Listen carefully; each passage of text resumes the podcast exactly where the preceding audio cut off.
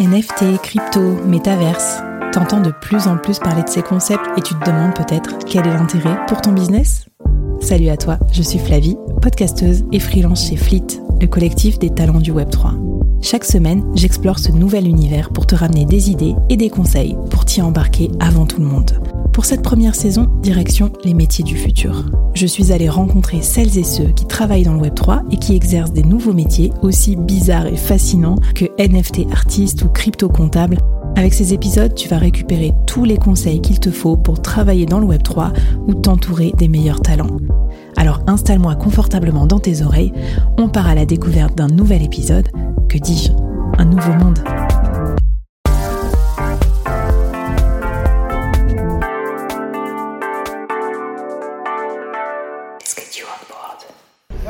Bon, il est 10h01 euh, et je viens d'arriver à NFT Paris et je suis au pied de la Tour Eiffel quasiment tellement qu'il y a de queue. en même temps, NFT Paris, si tu veux, il t'envoie un tweet la veille pour te dire de venir en avance, mais dire aux Parisiens de venir en avance le matin, c'est genre euh, un truc qui n'arrivera jamais. Du coup, tout le monde est arrivé à 10h02 comme moi.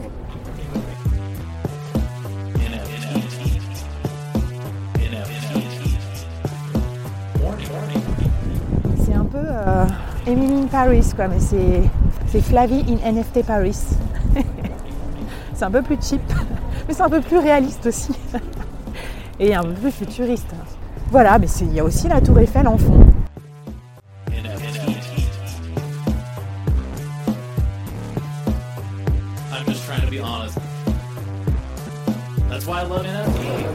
Bon, ben ça y est, 57 minutes plus tard, je suis in un petit tour des stands.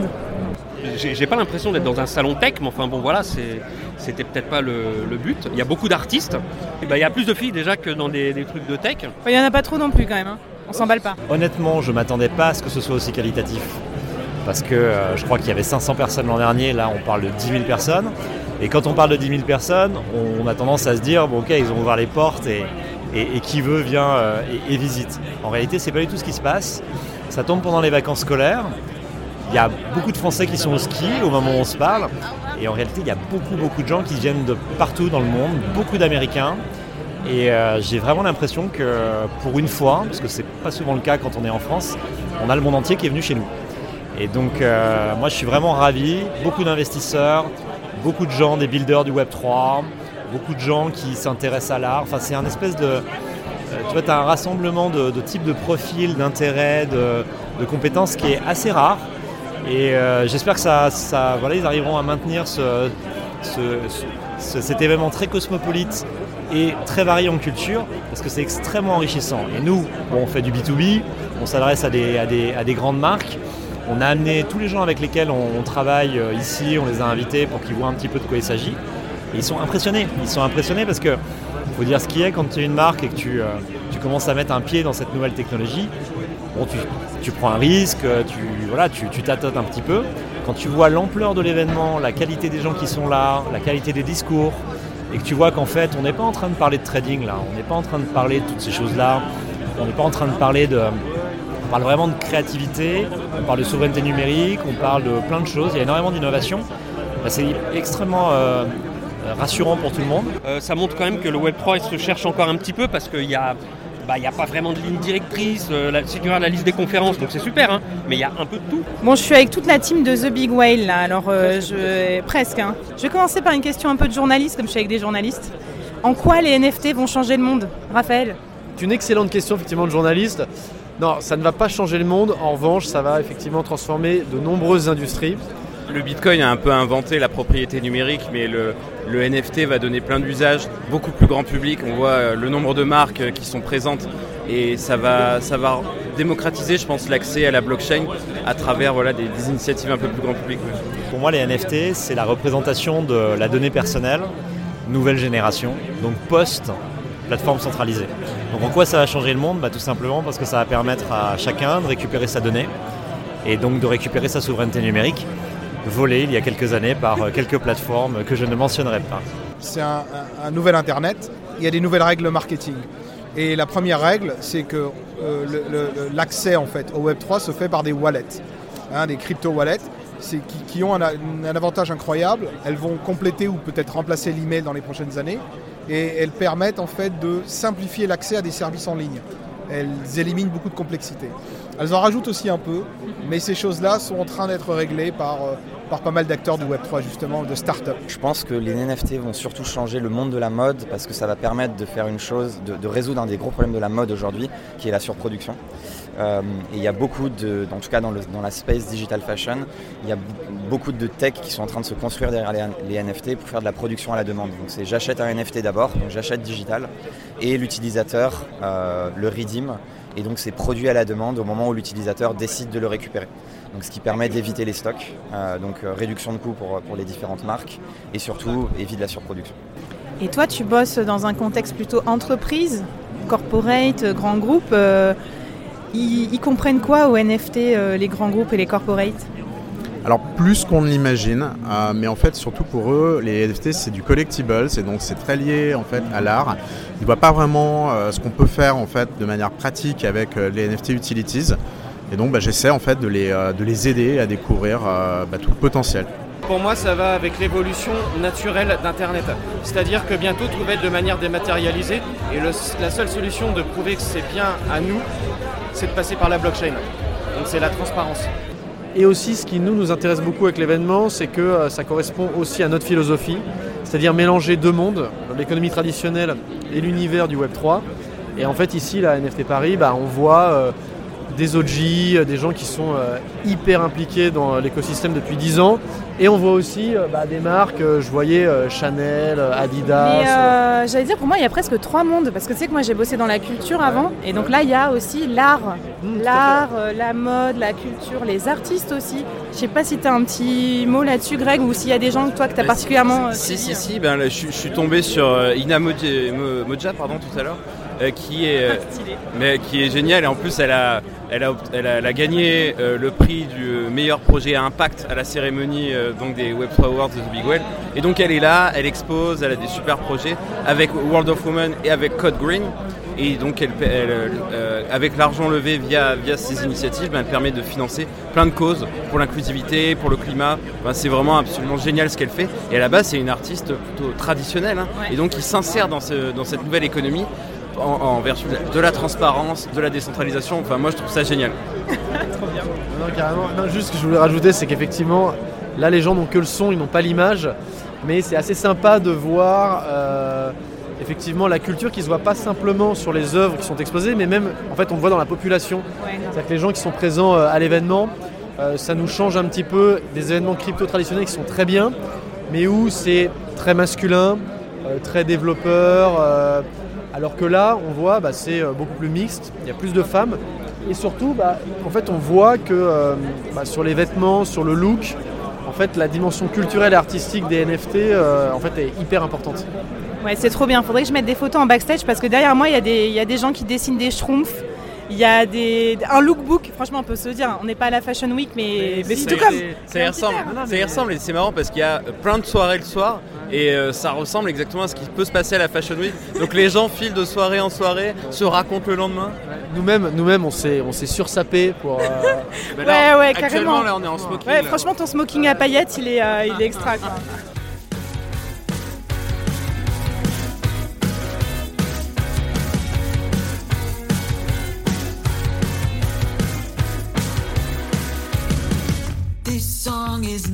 NFT, a new fun test of what art can be.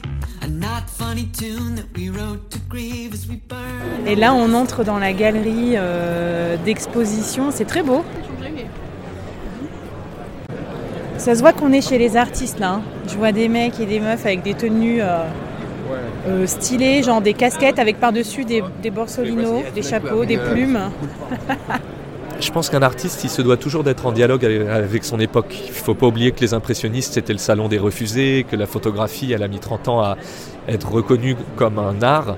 Moi, je suis convaincu depuis 2010, euh, en jouant un peu de photographie digitale aussi, je vais chercher à remettre des petites craquelures de tableaux pour un peu euh, amener l'art à un niveau euh, actuel, on va dire. Je suis absolument certain que l'art numérique va être un des grands mouvements du 21e siècle dans l'art. Il est peut-être encore trop naissant, donc forcément il demande un peu d'acculturation. mais euh, je le pratique depuis un certain nombre d'années et en même temps j'adore le classicisme et j'adore ouvrir des ponts. Le fil rouge de mon travail, c'est toujours d'ouvrir des ponts entre les époques et de nous faire nous demander est-ce que je regarde une œuvre euh, ancienne ou hyper contemporaine en fait? Quand je sculpte en 3D ou quand je sculpte sur marbre, j'ai le même plaisir à réaliser une œuvre unique et en plus ça donne d'un point de vue technique aussi une réponse à beaucoup de problématiques de l'art que sont la traçabilité, le, le- le fait qu'au bout de 50 ans on puisse avoir une lecture très précise de là où, où- où est l'œuvre. Alors que dans l'art euh, physique, bah, on voit bien qu'un antique, dans les, dans les, un, dans les un- greniers. un antique gréco-romain, on ne sait pas trop exactement dans quelle, euh, quelle a été son histoire. Des fois, on n'est même pas sûr que c'en est un. Euh, Il y a une notion d'authentification qui n'est pas toujours simple, même sur des œuvres modernes hein, qui n'ont que 50, 60 ans. Voilà, je trouve qu'il y a autant d'un point de vue créatif une liberté folle dans le digital, autant d'un point de vue technique, une vraie révolution de valorisation dans le temps. Et c'est vrai que je pense que pour l'artiste, tout comme pour l'acheteur, c'est un vrai plus en fait. J'aime beaucoup les œuvres de mes, de mes amis français que sont Clément Morin ou euh, euh, Roger Ki- Ki- Kilimanjaro qui fait des animations de fluide assez dingues.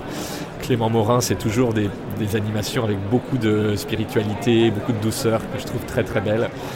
Voilà, après il y en a beaucoup d'autres. hein. Il, y a, un Allemand qui s'appelle Andreas van der Stedt qui fait des jeux d'équilibre qui sont toujours un peu en train de tomber, mais ça tient. Je trouve que ça crée un phénomène un peu euh, malaisant et qui est, qui est très intéressant. Euh, puis tous les très grands, hein, Réfi Canadol, qui est rentré au MoMA. Voilà, si un jour j'ai les moyens de. de- Merci Léo, merci beaucoup. Merci beaucoup. Le NFT musical est encore un ovni aujourd'hui dans le, dans le monde. Concrètement, je peux acheter quoi moi si je veux acheter un NFT musical?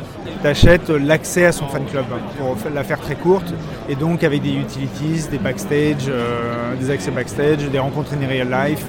De temps en temps des morceaux exclusifs aussi quand l'artiste bouge un peu. Donc, euh, donc ça c'est plutôt pas mal. Le, le rythme d'adoption est encore euh, super lent. Donc à chaque fois nous on fait beaucoup d'acculturation sur les artistes. Aujourd'hui c'est encore beaucoup je trouve, hein, je les aime, hein. ils sont beaucoup dans une logique de... euh, de vanity metrics, d'avoir le plus de followers, le plus de streams, quand bien même à la fin ça leur permet pas de vivre. Tu vois, quand ils font un post sur leurs millions de followers Instagram, ça reste toujours un reach de 3 ou 4%. Donc en fait, c'est pas leur communauté, c'est ce qu'on essaie de leur, euh, de leur faire passer comme message. Donc là, j'attends pour faire une expérience de generative art pour euh, créer un portrait de moi. What do you think? I know you're sitting on my lap, but I'm not Santa. Let's Je vais interagir avec un robot euh, qui va me poser des questions. Et après, je vais pouvoir minter mon propre NFT. Is definitely. That's so romantic. Are you hitting on me? The experience is over. C'est pas le même son là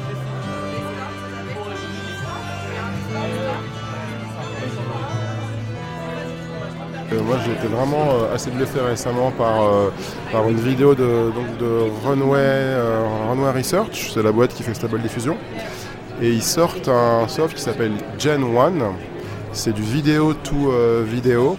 Et c'est hyper impressionnant, ça veut dire que tu peux, tu peux filmer n'importe quoi avec ton, avec ton téléphone et derrière merger avec une image de ton choix. Et euh, typiquement, tu peux transformer des gens en personnages de, euh, bah, pâte à modeler. Tu peux faire des, euh, buildings futuristes avec juste une, série de livres qui seront posés debout sur ton bureau. Tu peux filmer ton pote qui court euh, dans ton jardin et en faire un astronaute qui court sur la Lune. C'est hyper impressionnant et je trouve que ça ouvre euh, bah, des perspectives de création assez folles, notamment pour les aspirants réalisateurs du futur qui pourront euh, faire un Blade Runner dans leur, dans leur chambre. Et alors derrière toi, il y a une télé avec vos démos, avec tous vos mondes virtuels et tout. Les... Desquels tu es le plus fier ou lesquels tu aimes bien? Est-ce que tu peux nous, nous raconter dans euh, cette version podcast un peu des mondes virtuels que vous avez construits? Bien sûr, moi ce dont je suis le plus fier, c'est ceux qui ont un sujet, qui ont un intérêt et qui ont, euh, du sens. Euh, on a travaillé à la fois pour Orange sur éduquer les gens à ce que c'est le cyber harassment, euh, le, le harcèlement en ligne sur les jeux vidéo. Et là, on les accompagne justement pour essayer de limiter ça, de trouver des solutions aussi et d'informer en fait les jeunes sur ce qui leur arrive dans les mondes virtuels. On a aidé Carrefour aussi à sauver les abeilles et avec la Fondation de France. Donc là, on a levé des fonds pour justement euh, aider à implanter des ruches, à les protéger, à les maintenir. Donc ça, c'est trop cool. Donc tu vois, ce genre de projet-là, nous, on les adore. On utilise les technos du Web3 et de la blockchain pour ramener du sens et pour ramener justement de l'engagement et de l'éducation. Appuyez le plus vite possible. Ok, je suis en train de jouer à Stables de PMU. On va voir si je suis, euh, si je suis au niveau. Moi, j'ai le cheval de quoi Du haut? Attends, mais il est méga lent Cacahuète du logis. Je kiffe les noms des, des chevaux. Moi, ça, c'était cacahuète du logis et du coup, ben, c'était vraiment parti en cacahuète ma course. Mais en tout cas, c'était très cool. Et alors moi je connais pas bien cet univers, est-ce que tu as déjà mesuré euh, combien ils dépensent en moyenne les, jeux, euh, les joueurs pour Alors, euh, équiper, mettre des skins, personnaliser leur Alors, voiture? si tu regardes Fortnite, tu as 60% des joueurs qui achètent et qui dépensent 80 euros par an en moyenne. Si tu regardes dans les jeux de paris en ligne, tu prends le poker, c'est 3000 euros par an et par joueur. Ça fait beaucoup d'argent. Alors les skins, c'est tout ce qui habille un personnage. Donc ça peut être euh, un vêtement, enfin, ben, c'est essentiellement un vêtement, t-shirt, casquette, pantalon. C'est important parce que bah, le dénominateur commun de tous les mondes virtuels, c'est un personnage, c'est un avatar. Donc tu forcément besoin de l'habiller à un moment.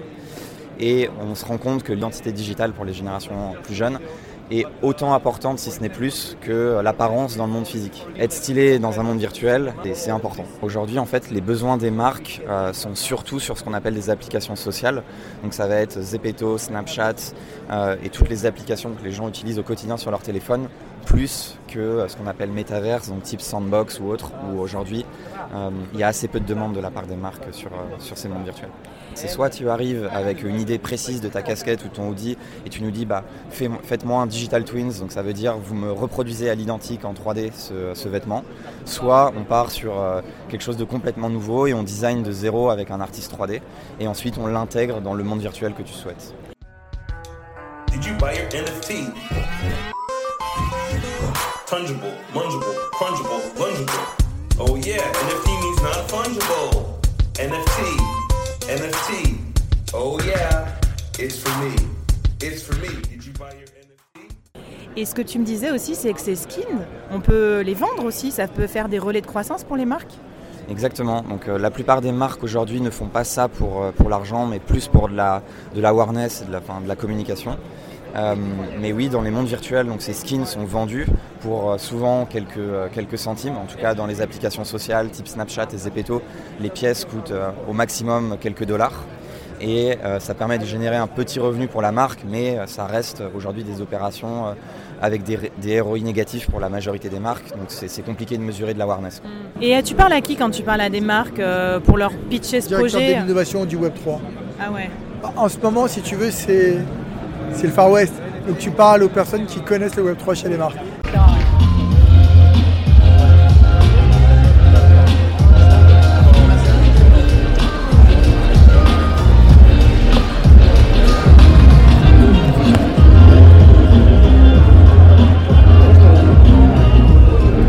Who are you trying to reach? What audience are you trying to bring? Are you trying to bring the people that are already part of your loyalty program if you have it? Are you trying to bring in Web3 people that might not be part of your loyalty program? Are you trying to do both, right? So starting to figure out who is it that you're targeting, right? Because those are very different people at times. consumer are people, you know, want to be co-creator, co-innovator, uh, collaborator, and co-beneficiaries. So reality, it's a very big change of paradigm, and unless you have the C-suite behind you, you know, it, it will experiment, it will not scale.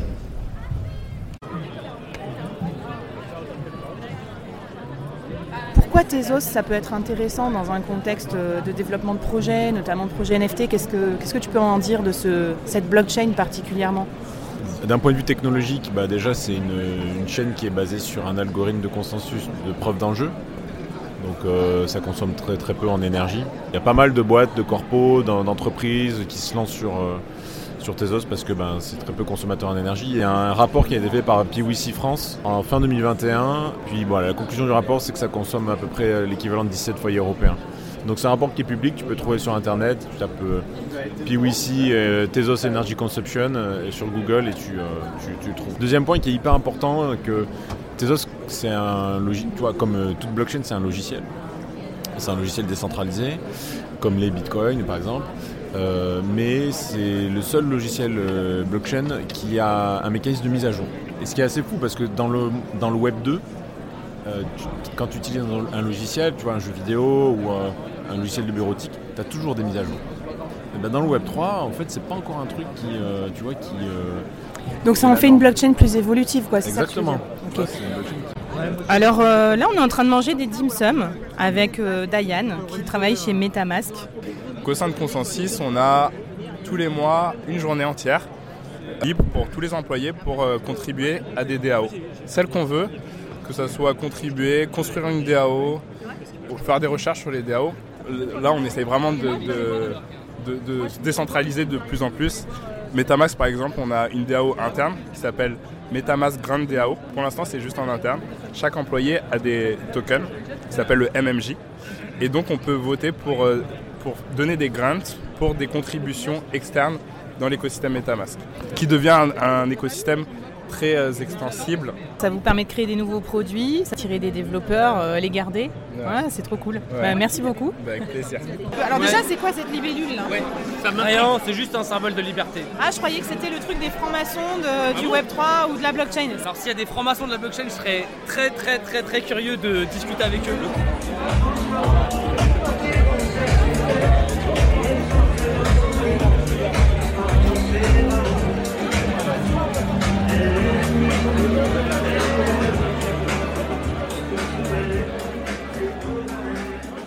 Alors, avec ma petite voix enrouée post-NFT Paris, qu'est-ce que je retiens moi aussi des, conférences, des workshops et des conversations auxquelles j'ai pu euh, assister? Il y avait une super conférence Daoism, donc sur euh, les DAO et du coup les avantages et les inconvénients. Ça, je pense que ça va vraiment euh, être intéressant pour les collectifs, mais aussi pour les entreprises de s'organiser avec une partie de gouvernance décentralisée. J'ai kiffé aussi le Fireside Chat with Doodles. Et là, vraiment, c'était l'exploration de euh, comment construire un média partagé avec les membres et tout. Enfin, c'est absolument fascinant. Un espèce de nouveau Hollywood ou de nouveau Disney, euh, mais décentralisé. J'ai adoré la conférence NFTs at Scale. Comment on fait pour euh, processer son action Web3 dans des grosses entreprises, notamment le mec de chez Salesforce, Marc Mathieu. C'était super intéressant tout ce qu'il a dit sur euh, bah, comment Salesforce euh, s'est lancé à fond dans le Web3, pourquoi à ne pas rater d'après lui le virage du Web3 pour toucher les consommateurs de demain? Et du coup, comment s'organiser en interne aussi pour convaincre toutes les parties prenantes pour se lancer dans le Web3. Il y avait beaucoup de sujets sur l'engagement de marque, la loyalty, donc les programmes de fidélisation, les communautés, comment faire vivre tout ça. Donc évidemment passionnant parce que c'est pas du tout évident pour les marques et pour personne. Il y avait pas mal de sujets UX aussi et comment casser les barrières de l'adoption, notamment pour les wallets. Euh, le must pour moi, c'était le talk de Yatsu, euh, founder euh, Animoca Brands. Il a fait tout un speech sur euh, les royalties dans le Web 3 et du coup pourquoi elles sont disruptées en ce moment avec la guerre des, des marketplaces. Et ça c'est super intéressant pour ceux qui sont déjà très Web 3, euh, qui comprennent le, le, en gros le, le mécanisme derrière le, business model du Web 3 et le partage de l'économie entre les creators euh, et les acheteurs et les marques et les marketplaces. Et du coup, c'est tout un équilibre économique un peu euh, euh, délicat qui repose notamment sur le principe de royalties, sur le principe aussi de network effect du Web3 qui repose sur les royalties. Puisque si tout le monde gagne quelque chose, alors ça se propage plus vite. Alors que si le créateur commence à moins gagner, ben on redevient une plateforme Web 2 euh, type Facebook ou quoi. Enfin voilà, moi j'ai pas pu voir évidemment toutes les confs, mais il y en avait plein et euh, tout ça, c'est euh, on peut le regarder replay des lives sur YouTube ou sur les chaînes de NFT Paris. Donc allez geeker un petit peu plus si ça vous intéresse. Et puis il y avait les speakers un peu crazy dans le style et tout ça, des mecs avec des cagoules euh, anonymes, euh, pseudonymes, CryptoPunk euh, anonymisé avec une voix trafiquée. Il y avait un peu des créatures, des figures un peu, je sais pas si c'était des- des modes, des artistes avec des grandes lunettes, des trucs en latex, des trucs un peu what the fuck. Donc ça c'était quand même trop marrant.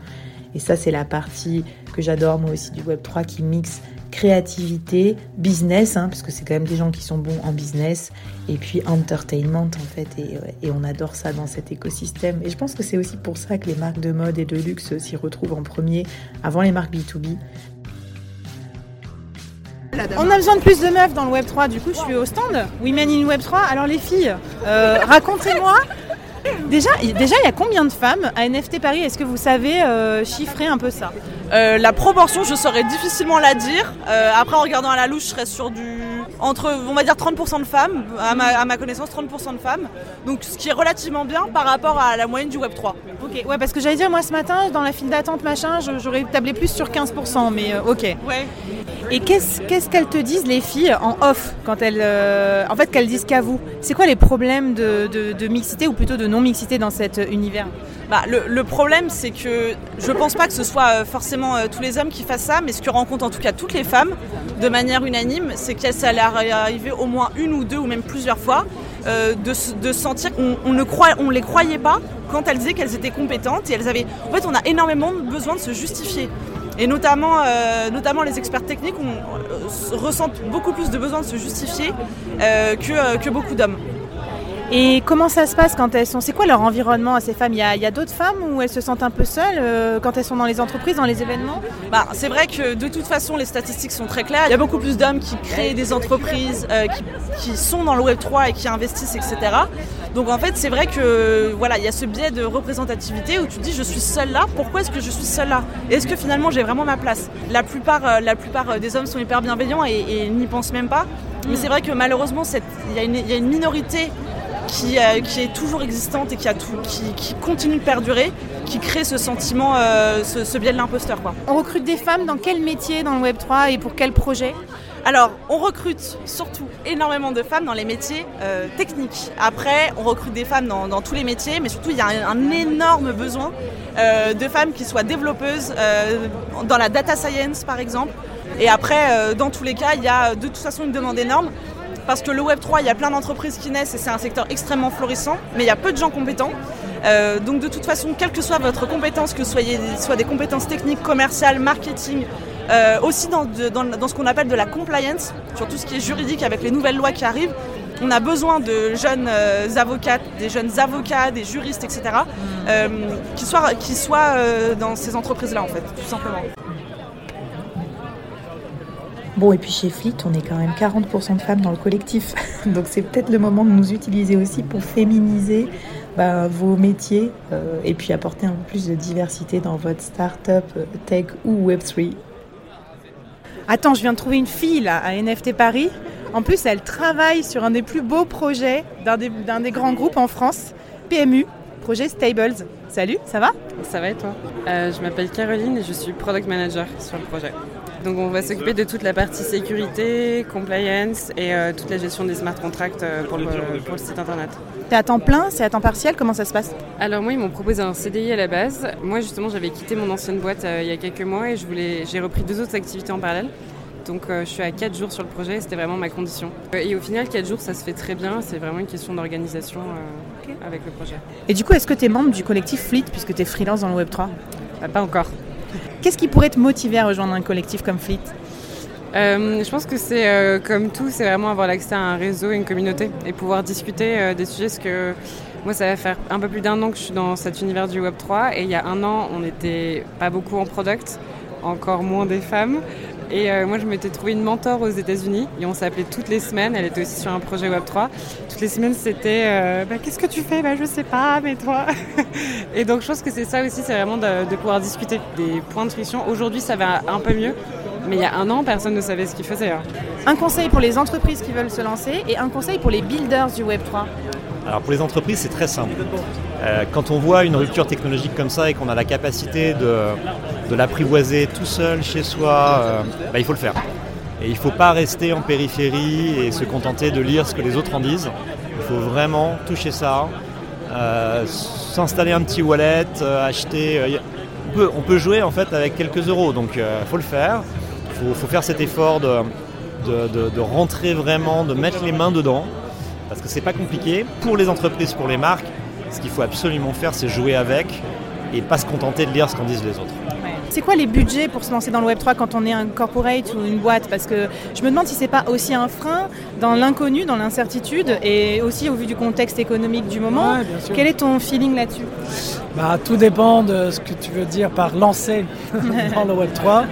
Mais si, si c'est pour faire un, un drop de collection NFT basique, euh, je dirais tu peux commencer à 10-20K. Mais euh, si tu veux un compagne stratégique, vraiment travailler avec euh, tous- les euh, building blocks légaux, financiers, euh, plutôt dans les centaines de milliers d'euros. Tu sais que chez Fleet, on est 700 freelance euh, du Web 3. Est-ce que vous prenez des freelances en plus dans vos équipes ou vous prenez que des gens in-house? Euh, on essaye de prendre tout le monde in-house. c'est sûr, parce qu'on essaie d'être un one-stop shop. Mais la réalité que c'est parfois on n'a pas toutes les compétences, notamment sur le côté delivery, notamment sur le côté créatif. Du coup, parfois, on fait un appel euh, à des, experts extérieurs. Bah, pour les builders, en fait, il faut regarder, euh, il faut regarder ce qui manque. Et là aussi, quand tu joues avec, tu te rends compte qu'il y a plein de choses encore à inventer, il y a plein de frictions. Euh, il faut regarder ce qui manque. Il faut se demander comment est-ce qu'on règle les problèmes qui existent aujourd'hui et comment est-ce qu'on fait pour que ma mère demain soit capable de s'en servir. Tu vois, chez Ariani, il y a plein de trucs qu'on a trouvés en cours de chemin. On s'est dit, bah, en fait, pour récupérer un NFT, ne peut pas demander à ma maman d'acheter des crypto-monnaies. Et tu sais que ma mère écoute tous mes podcasts, hein, donc euh, ça me fait plaisir que tu parles de nos mamans. Moi, je parle tout le temps de ma maman depuis toujours. Euh, de tous mes projets, j'ai toujours euh, passé euh, mes produits à mon mom test, qui consiste à mettre le, le produit dans les mains de ma maman et tant qu'elle n'arrive pas à s'en servir, ça veut dire qu'on n'y est pas. Et bien, figure-toi que Figaro Madame a, a créé un NFT avec, avec la technologie Ariani. Et elle a été capable de minter le NFT, de le récupérer toute seule. Elle était toute fière, elle me l'a dit. Maintenant, du coup, elle a un abonnement en plus gratos.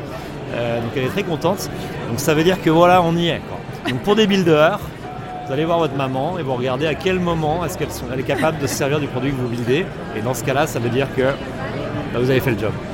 Je suis avec Ben Builders, là, c'est une super euh, agence, enfin comment on peut dire, ouais. Une euh, factory, on est une, une factory. factory. On fabrique des expériences dans les mondes virtuels. Voilà, vous avez levé des fonds, vous êtes en plein boom, vous êtes client de Fleet, donc en plus merci de faire travailler nos excellents freelances, on est trop contents.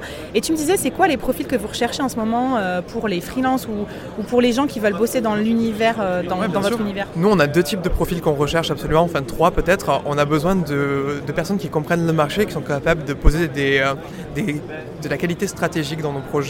On recherche également des créatifs, mais plutôt sur la partie gamification, des gens qui, sont, qui ont une expérience du jeu vidéo et à la fois une expérience du business, qui sont capables de croiser les deux. Et aussi après des équipes techniques aussi, donc euh, beaucoup plus classiques, euh, du dev, etc. Donc euh, qui sont capables de scripter dans les jeux vidéo et tout.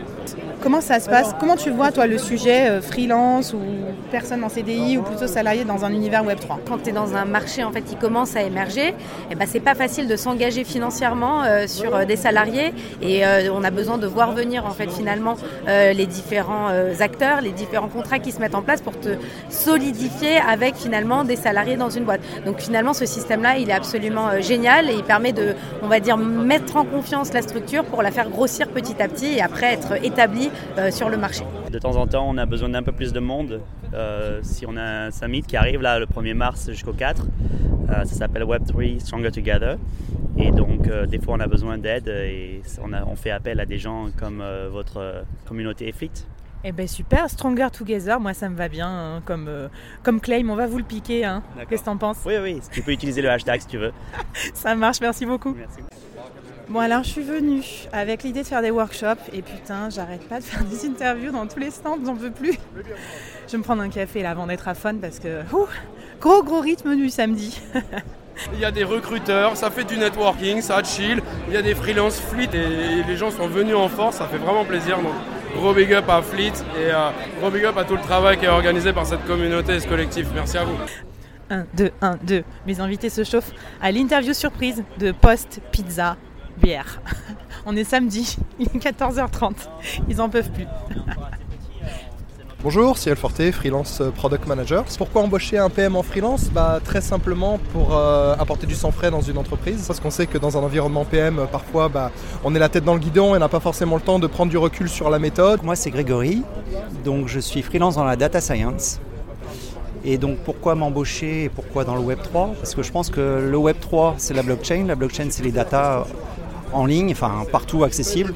Du coup la data c'est hyper important. Pour n'importe quel projet, nouveau projet, la data c'est c'est l'essence même des, des nouveaux projets à, à l'heure actuelle. Donc je pense que voilà, c'est c'est super utile d'avoir quelqu'un en freelance qui a vu plusieurs projets différents et qui peut apporter son expérience. Pourquoi embaucher un freelance? Parce que le freelance a une vision différente. Euh, il sait où se situe la valeur, il sait comment apporter de l'efficacité à l'entreprise. Flavie, 38 ans, ancienne Head of Sales en grand groupe.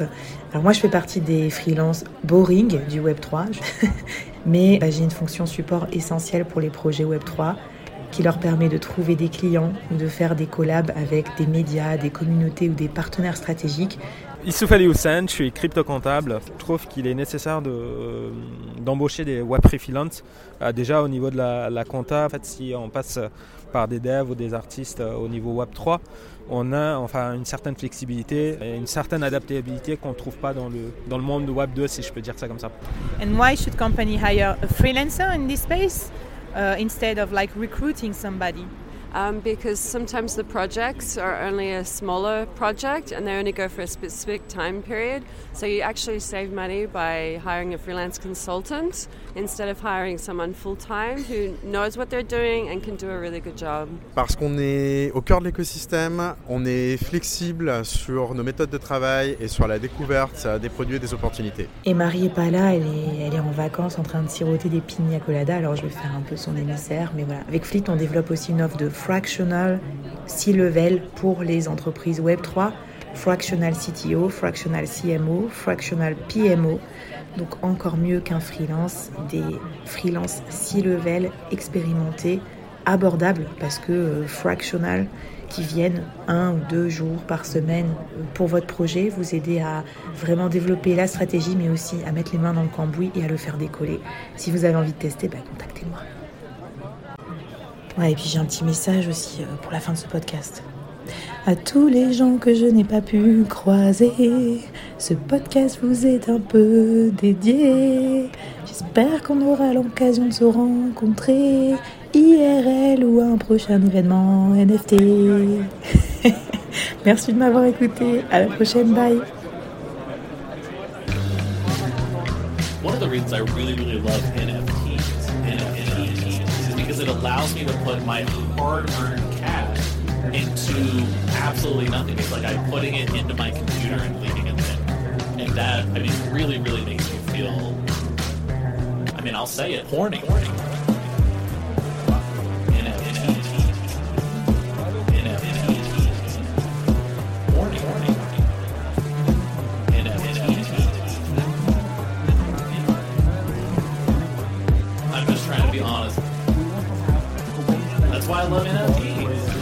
Funded this way, and our perspective is that royalties to creators is essentially another kind of gas. It is the gas of the NFT world, and it's important to have that.